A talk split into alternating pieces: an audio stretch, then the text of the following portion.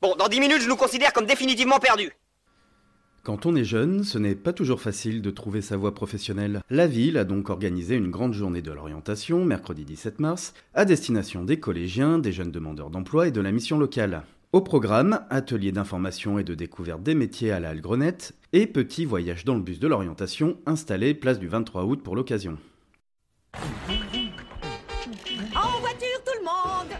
J'espère qu'on fera un voyage tranquille. Avec bien fait Sûrement Claire Bicard, l'animatrice, nous en dit un peu plus sur l'objectif de ce bus créé par Auvergne-Rhône-Alpes Orientation. Le bus, il est sur les routes depuis novembre. Euh, le but était euh, bah, de favoriser l'accès euh, à l'orientation, à toutes ces questions qu'on peut se poser autour de ce thème-là. voilà, avec un bus, c'est pratique parce qu'il est mobile, on peut se rendre un peu partout. avec le Covid, c'est pratique parce que beaucoup de forums ont été annulés.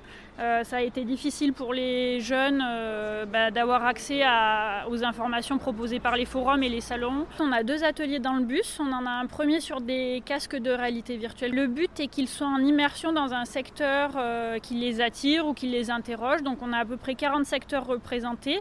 Dans chacun de ces secteurs, il y a trois professionnels qui présentent leur métier. Euh, voilà, c'est assez ludique. Partout où ils tournent la tête, il y a de la vidéo. Donc ils ont vraiment cette sensation de un peu comme un stage en entreprise. Et en parallèle, on a des tablettes numériques qui permettent euh, aux personnes de faire des recherches, voilà, de prendre un temps pour se poser, euh, réfléchir, faire des recherches sur Internet avec des sites en adéquation avec les thèmes de l'orientation ou de l'emploi en fait qu'on leur propose. Une initiative qui a séduit les principaux intéressés comme Fatma, 17 ans. Euh, je suis à la garantie jeune et on fait une, genre c'est une sortie, c'est pour, on est en on est en formation professionnelle pour trouver un travail. Et du coup, bah, ils nous ont emmenés ici pour euh, un peu découvrir. Il nous a parlé de l'alternance, ça nous intéresse un peu. C'est intéressant, franchement. Ils nous aident en gros, euh, ils nous montrent des endroits où on peut aller pour euh, trouver un job. genre, on va pas rester sans rien. Mais aussi les partenaires, comme Peggy Bouvier, conseillère formation à la mission locale. Ce qui est intéressant, c'est que c'est le mixte en fait entre la présentation du parcours d'orientation, l'accès à la formation, la rencontre des professionnels. Les casques virtuels aussi sont très intéressants parce que les jeunes ont des fois des a priori sur les métiers. Donc le fait de pouvoir euh, les visualiser, bah, on se dit ah oui peut-être que l'environnement n'est pas sale ou euh, pas bruyant ou ce genre de choses.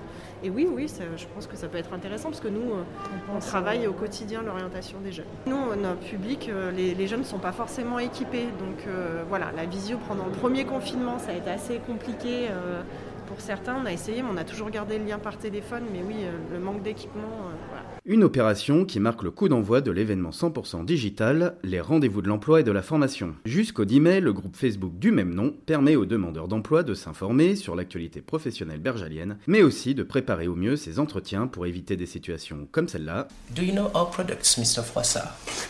yes. Um, it's 12 o'clock.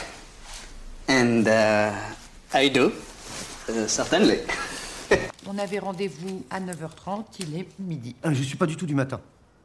Non, mais terminez avec monsieur. Ouh, monsieur Pasquier.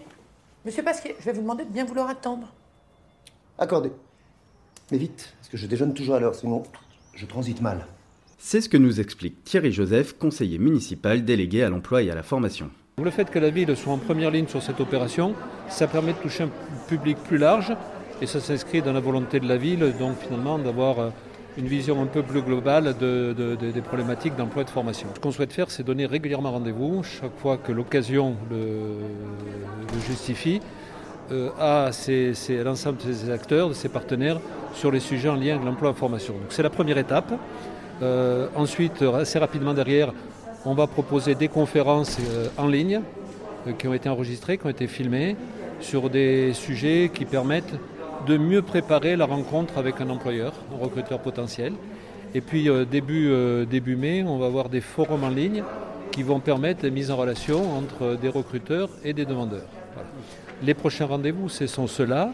Et un petit peu plus loin, si l'horizon se dégage avec la crise sanitaire, on a en perspective à l'automne, euh, début octobre, un événement qui sera une nouveauté dans les démarches que la ville souhaite entreprendre sur le sujet de la formation, c'est-à-dire un événement dédié à l'apprentissage. Donc on voudrait que ce soit un temps fort, ça doit se passer sous forme euh, physique hein, dans la salle polyvalente. Voilà, on espère qu'on pourra le faire. c'est la santé. Rien faire, c'est la conserver. Cet épisode est désormais terminé. Vous pouvez maintenant retrouver notre émission Le Micro Local sur Apple et Google Podcast, Spotify, Deezer et toujours sur notre chaîne YouTube Ville de Bourgoin-Jallieu. Ils bossent 11 mois pour les vacances.